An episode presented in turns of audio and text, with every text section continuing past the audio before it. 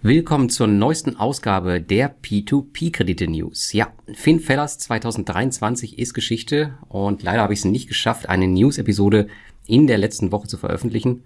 Und zum Event selbst und was ich da so mitgenommen habe, Trends und Aussichten, dazu in ein paar Tagen mehr.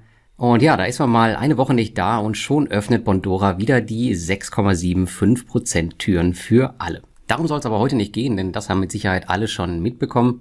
Denn heute sprechen wir über die Credit Star Zahlungen an Mintos, die Zinssenkung auf Peerberry, Wachstumsschmerzen bei Lande, nützliche Interface-Upgrades bei Debitum Network und eine neue Portfoliooption bei Robocash.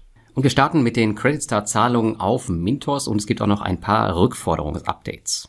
Ja, eigentlich war es ja schon fast absehbar, dass sich die Rückzahlungen von Credit Star an Mintos so weit verzögert haben, dass sie nun erneut verlängert werden müssen. Auch wenn es hier wie immer kritische Stimmen gibt, muss man auch anerkennen, dass Credit Star in den letzten Monaten viele Gelder zurückbezahlt hat, plus entsprechende Strafen. Aus den Ländern Estland und Finnland stehen nun noch circa drei Millionen Euro aus, die bis August zurückfließen sollen, inklusive einem weiteren 1% Zuschlag für Investoren.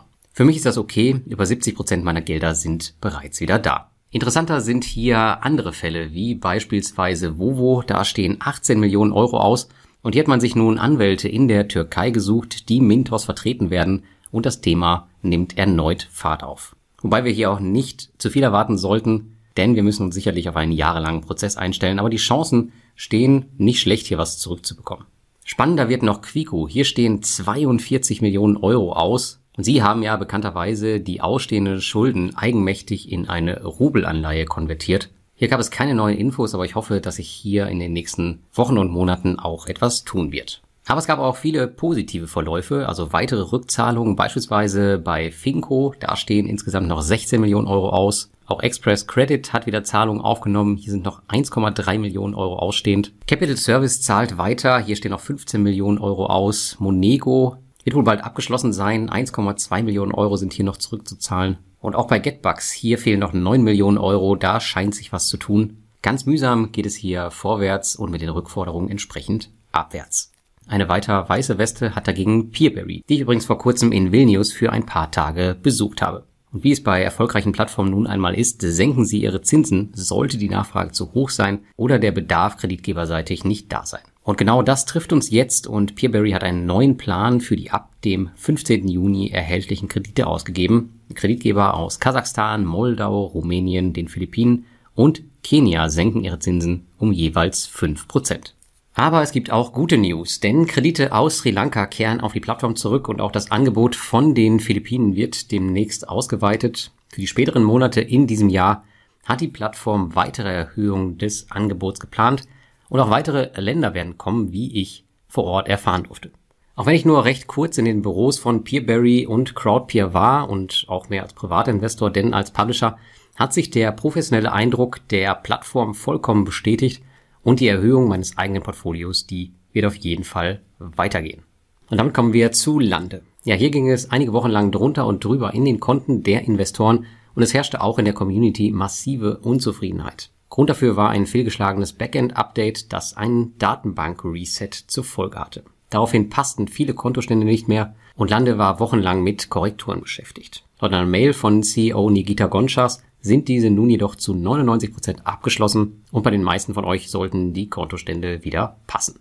Ich selbst habe auf dem FinFellers Event in Riga mit dem Team detailliert über die Probleme gesprochen und in meinen Augen handelt es sich um die üblichen Sorgen eines wachsenden Startups.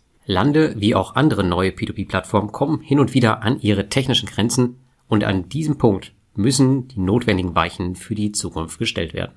Ich mache mir zum jetzigen Zeitpunkt keinerlei Sorgen um Landes Zukunft und habe die Gunst der Stunde genutzt, um mein Portfolio aufzustocken und den Primärmarkt abzugrasen.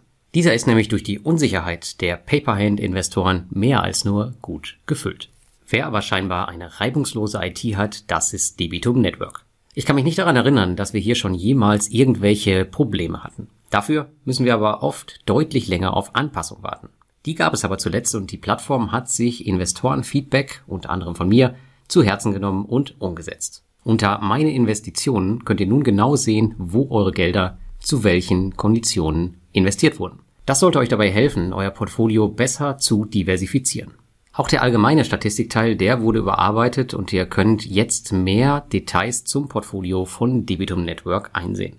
Es gibt auch noch weitere Interface-Updates, beispielsweise im Bereich Kontostand und anderen Sektionen, also klickt euch hier ruhig mal durch. Auch bei der Plattform Robocash gab es ein Update für die Investoren. Dieses betrifft aber mehr das Handling des Investments selbst. Denn habt ihr mehr als einen Auto-Invest auf Robocash laufen, könnt ihr rücklaufende Gelder nun einem dieser Portfolios automatisch zulaufen lassen. Dazu wählt ihr in eurem Portfolio die Option an ein anderes Portfolio senden aus. Beachtet aber bitte, dass dies nur funktioniert, wenn ihr mehr als einen Autoinvest habt. Zudem gab es auch neue Informationen zum Kreditvolumen auf der Plattform. Dieses ist seit Monaten eher auf niedrigem Niveau unterwegs und Investoren klagen regelmäßig über Cashtrack. Wenn ich es aber in Riga auf der Konferenz richtig verstanden habe, soll das Kreditvolumen in naher Zukunft wieder steigen, womit die Plattform für viele wieder interessanter werden dürfte. Seid ihr jedoch eher langfristig in Robocash investiert, so wie ich, solltet ihr ohnehin so gut wie keine Probleme mit Cash Track haben.